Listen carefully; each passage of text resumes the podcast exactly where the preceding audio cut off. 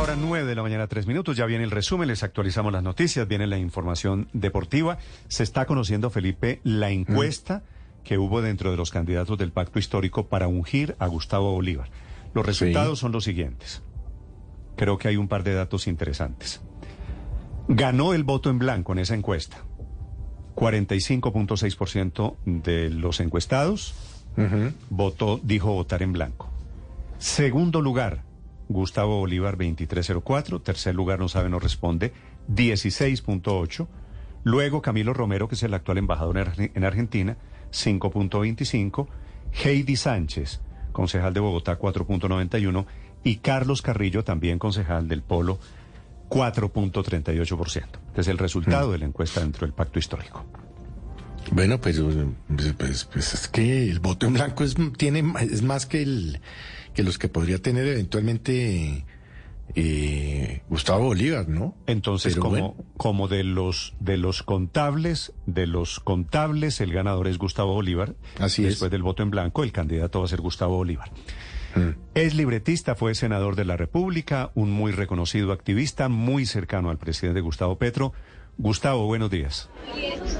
Hola Néstor, muy buenos días y a tus compañeros en la mesa y a los oyentes. Gustavo, ¿estas cifras que yo estoy dando coinciden con las que usted tiene de la encuesta? Sí, señor, sí. Lo que pasa es que como estamos en un periodo electoral muy frío, pues obviamente siempre, y incluso yo fui activista del voto en blanco en 2014, el voto en blanco siempre arranca con mucha fuerza mientras la gente va tomando decisiones.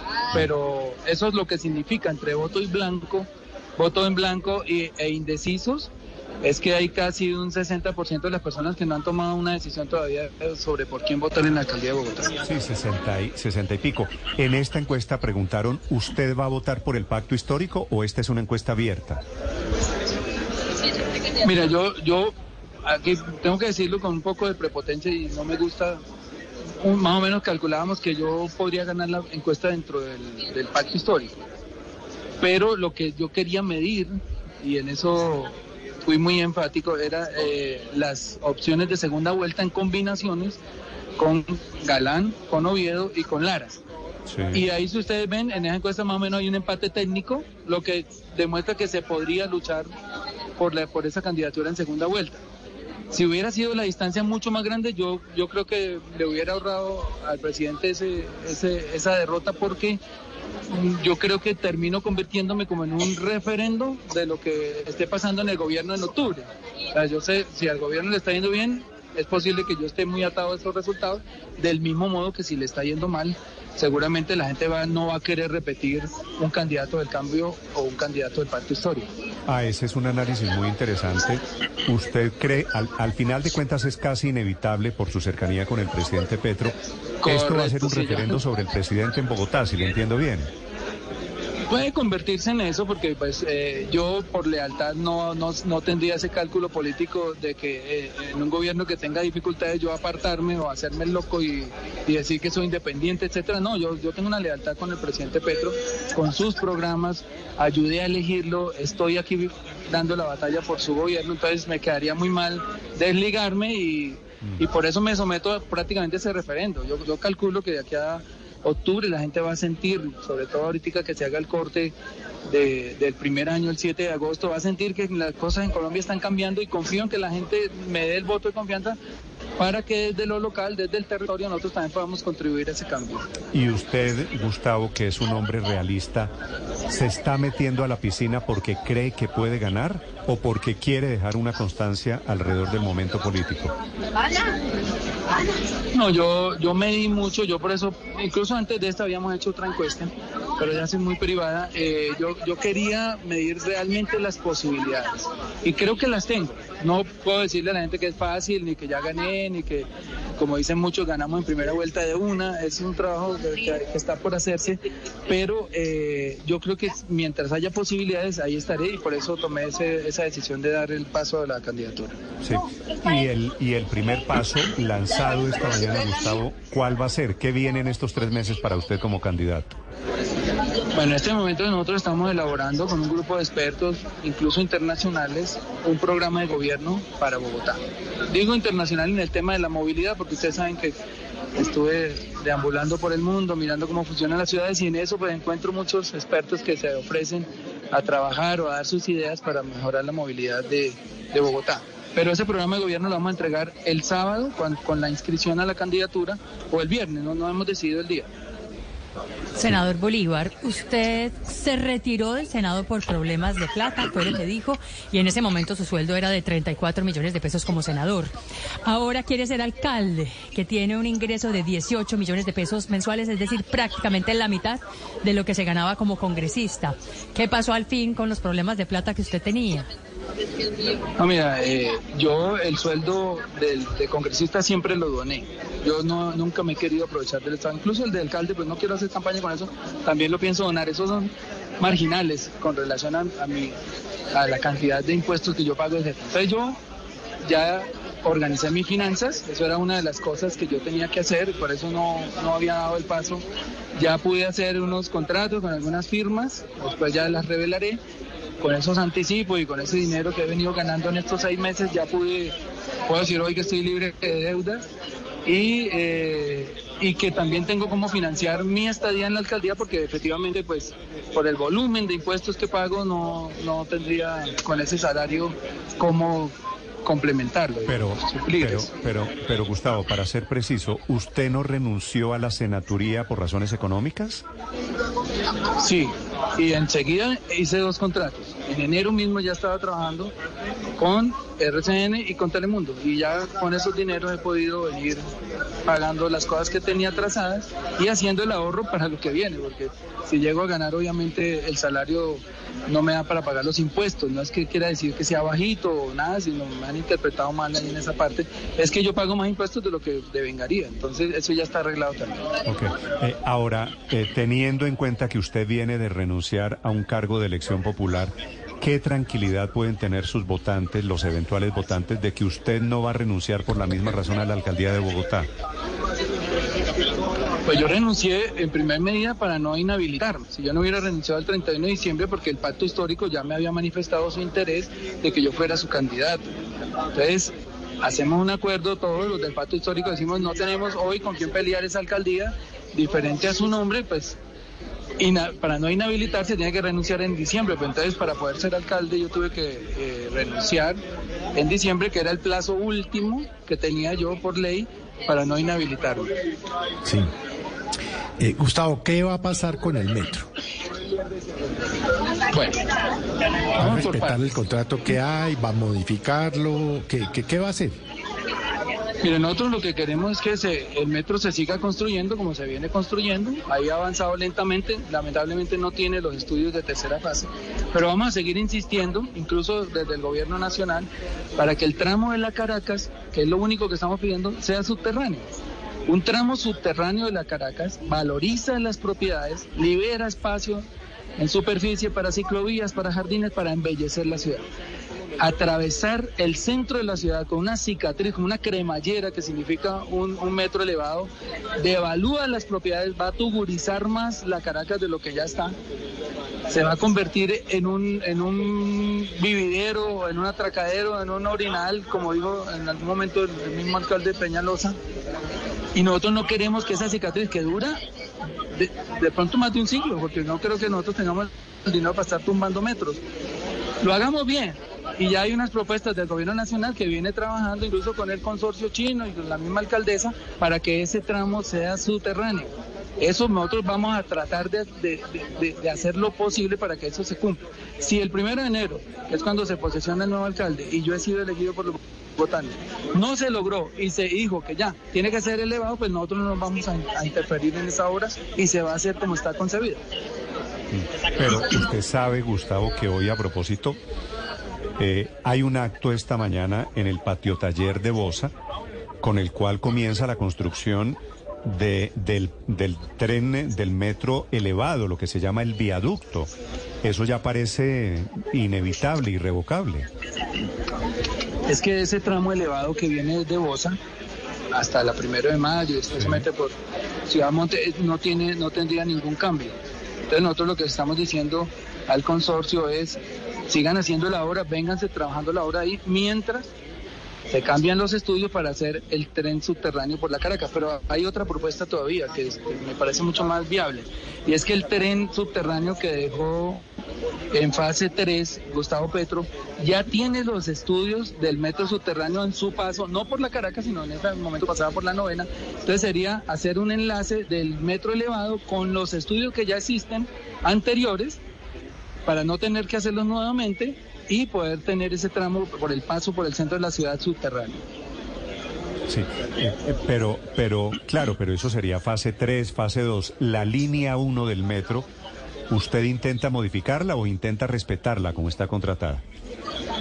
No, nosotros vamos a respetar el contrato, pero se están haciendo intentos, eso yo no los puedo hacer porque no soy alcalde, pero si el primero de enero ya la línea está contratada, la línea que está contratada definitivamente va a ser elevada, yo tengo que respetar eso. Estamos tratando de no cometer un error histórico y urbanístico para que Bogotá tenga, esté atravesada por un, un tren elevado que le va a traer una tuburización al centro de la ciudad y eso es lo que estamos tratando de evitar.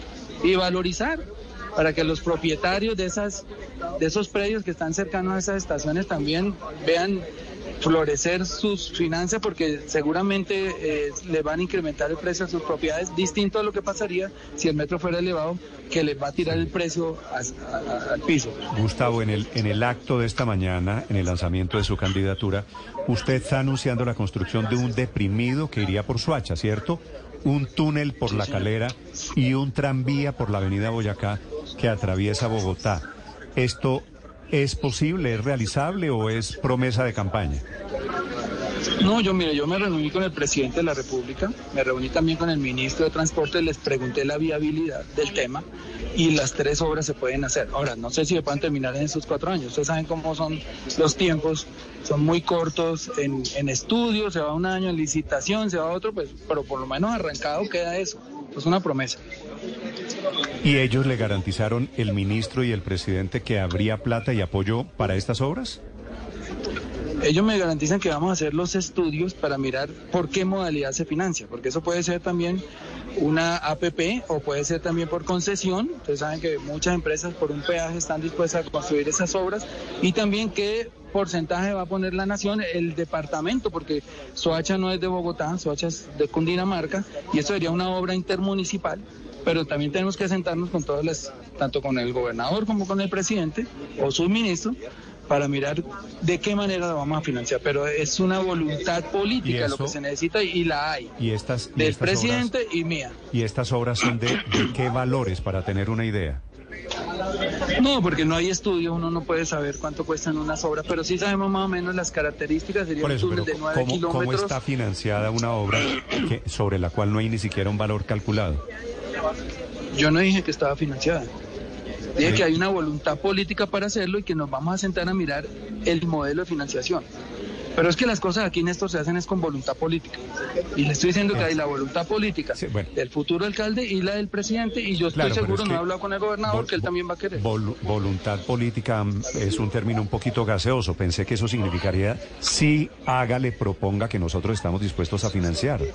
Ah, no, claro que ellos tienen que poner una parte, eso lo dice la ley. Y Bogotá tiene que poner otra parte. Pero yo les dije, el viernes o sábado voy a presentar un plan de gobierno y ahí seguramente ya tendremos unas primeras luces. Ok.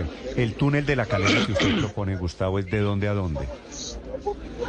Mira, hay estudios ya incluso, aproximaciones, factibilidad, en, en, tres lugares. Hay uno que, iría por la calle 100, hay otros que proponen por la calle 153, incluso hablan de la 170. Pero eso también, como te digo, tenemos que sentarnos a mirar lo que hay y lo que viene. Lo que viene que es que nosotros vamos a hacer el túnel, pero tenemos que mirar en el, en el menor sitio. Eh, por ejemplo, hay un, en el tramo de la calle 100 solo sería un túnel de 3 kilómetros, pero en los otros tramos ya se encuentran de frente con la, con la represa de San Rafael, entonces tendría que hacer otros esguinces, todo eso lo vamos a estudiar. Lo que yo le estoy diciendo a los bogotanos es tenemos la voluntad de hacer esos dos túneles, vamos a estudiarlos, cuando tengamos los estudios y el, y el precio pues ya lo, lo daremos a conocer. Y, señor Bolívar, el otro proyecto, el deprimido por Suacha, ¿cómo sería? ¿De dónde a dónde? Pues mire, de la Sevillana a salir de Soacha hay nueve kilómetros. Entonces vamos a mirar qué es lo mejor, si desde la misma Sevillana o un poquito más adelante desde Bosa, pero todo eso también está por ver. Y no sabemos si sea un deprimido, que es distinto a un túnel, ¿no? Esas dos cosas también están por definirse. Pero el presidente sí me dijo, tengo la voluntad, incluso yo en enero había puesto un tuit sobre el tema y él dijo, eso ha sido un anhelo mío hace mucho tiempo, porque eh, también propuso, yo creo que en el gobierno de Santos, el, presidente, el vicepresidente de la época, Germán Vargas, había propuesto un viaducto, o sea, una, una avenida de segundo piso por ahí, y recuerdo mucho que cuando éramos congresistas con Gustavo Petro, eh, eh, vimos la propuesta y él me dijo, no, los viaductos segregan la ciudad de las partes. Yo me acuerdo mucho que urbanísticamente él lo tenía claro.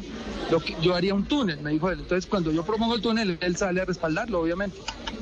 Señor Bolívar, quisiera cambiarle de tema, quisiera llevarlo a propósito de la confianza. Usted siendo senador fue muy activo apoyando, respaldando las protestas, particularmente la primera línea. Y quiero preguntarle por el apoyo, primera línea que destruyó en gran medida obras en Bogotá, infraestructura en Bogotá y todavía no se repone la ciudad. ¿Usted cree que van a pasar eh, sus electores o los bogotanos algún tipo de cuenta de cobro por lo que pasó hace algunos meses con la primera línea y su apoyo a ese grupo?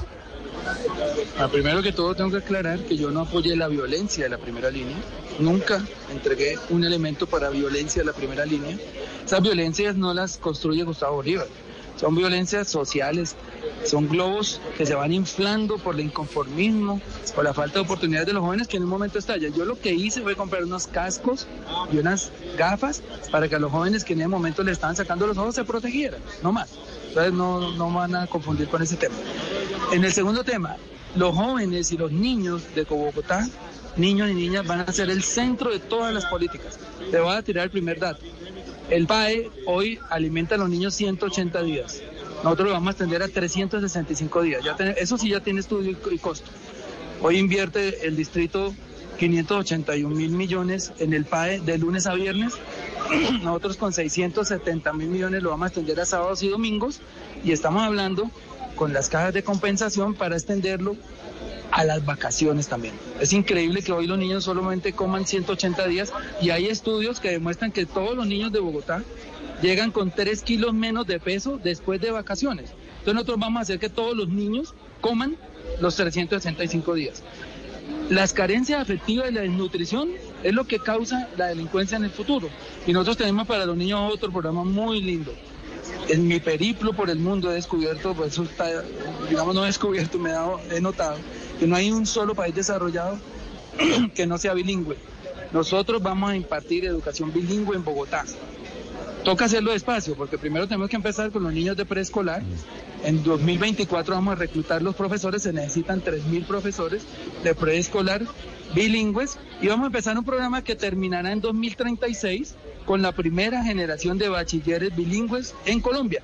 Y yo les puedo asegurar a ustedes que un joven bilingüe bien nutrido no sale a pegarle una puñalada a un, a un semejante por un celular. Entonces nosotros vamos a implementar la educación bilingüe, es un, programa de largo plazo, nuestro programa de gobierno va hasta 2038, cuando Bogotá cumple 500 años, o sea que en los cuatro años que tenemos solo vamos a sentar las bases de una Bogotá con una gran calidad de vida que pueda estar en, en 2038 entre las 20 ciudades con mejor calidad de vida en el mundo. Hoy ocupamos el puesto 175. Sí, pero, pero eh, le hago una pregunta financiera, porque los expertos en el presupuesto de Bogotá dicen que el nivel de endeudamiento de la ciudad es el más alto en toda su historia y que lo que va a tener el próximo alcalde es muy poca movilidad distinto de ejecutar los proyectos que ya se contrataron con estos niveles de endeudamiento. ¿De dónde va a sacar la plata? No, mira, el hueco grande que tiene hoy la capital es Transmilenio. Nosotros estamos erogando ya casi 3 billones anuales. Ese es el déficit de Transmilenio anual, 3 billones, un poquito menos del presupuesto de educación, imagínense. Pero nosotros nunca habíamos podido auditar los costos de estas empresas. Nunca lo hacían por ser empresas privadas, pero en el Plan Nacional de Desarrollo ya queda un artículo donde ellos nos tienen que mostrar la estructuración de sus costos para saber por qué ese déficit tan grande. O sea que nosotros tenemos que empezar a hacer una reestructuración también de las finanzas de, la, de la ciudad. Y nosotros, ustedes saben, estamos empeñados en una campaña de cero corrupción La gente me conoce, la gente sabe que yo no vine a enriquecerme a la política, que jamás he hecho un contrato con el Estado, que jamás me he prestado ni para hacer lobby con los ministros, ni para el nepotismo, ni nada de esas cosas. Entonces nosotros vamos a hacer un gobierno transparente que seguramente, créanme que la corrupción es una vena rota gigantesca que va a liberar muchísimos recursos. Es verdad lo del endeudamiento, pero aún así me, me, hablaban ayer unos financieros que estemos contratados. Todavía Bogotá para los cuatro próximos años tiene un cupo de endeudamiento de 10 billones, porque a la medida que también se van endeudando, también se van cumpliendo unos compromisos que se van pagando y va liberando espacio. Y creo que en estos cuatro años se liberan 10 billones más. Esto sumado a que obviamente vamos a tener el apoyo decidido del gobierno nacional, porque eso, es una, eso fue una de las causas por las que me lancé y fue una de las reuniones que tuve con el presidente Petro. Es Gustavo Bolívar, a partir de hoy candidato a la alcaldía de Bogotá. Estamos a tres meses de las elecciones. Gustavo, quiero hacerle una pregunta final. Me están contando desde el lugar donde usted está que su asesora de campaña en Bogotá para temas de salud es Carolina Corcho? Sí, señor. A mucho orgullo es Carolina Corcho. Y vamos a implementar en Bogotá dos de los pilares de la ley de la reforma a la salud que no se necesita de ley para implementarlo. La primera es los centros de atención prioritaria, porque le cuento que eh, tenemos una estadística lamentable según la cual el 75% de los servicios de salud de Bogotá están todos en el nororiente de la capital. Eso, eso, tiene que ver también con la movilidad, de cómo hacemos proximidades felices, cómo la gente tenga los servicios cercanos. Entonces esos centros de, de, atención prioritaria los vamos a empezar a implementar ya hacia los lugares donde no existen y eso es parte de la reforma de la salud. Y otro tema, que son los territorios saludables, la salud preventiva también la vamos a empezar a implementar ya lo hizo Gustavo Petro en su gobierno. En la Bogotá Humana había mil equipos de psicólogos, médicos y, enfermeras visitando las casas. Eso fue reducido a 70 equipos por Peñalosa. Hoy hay 300 con Claudia, vamos a llegar otra vez a los mil equipos en territorio saludable. Esos dos pilares están en la reforma en la salud y yo no vea por qué la ciudad tenga que oponerse a eso. La, la salud preventiva le va a ahorrar miles de millones de pesos al, al, al, sistema de red pública hospitalaria. Seguramente tendremos oportunidad de hablar durante, durante esta campaña, ahora en su condición de candidato oficial del Pacto Histórico. Gustavo, gracias por acompañarnos. Le deseo feliz día.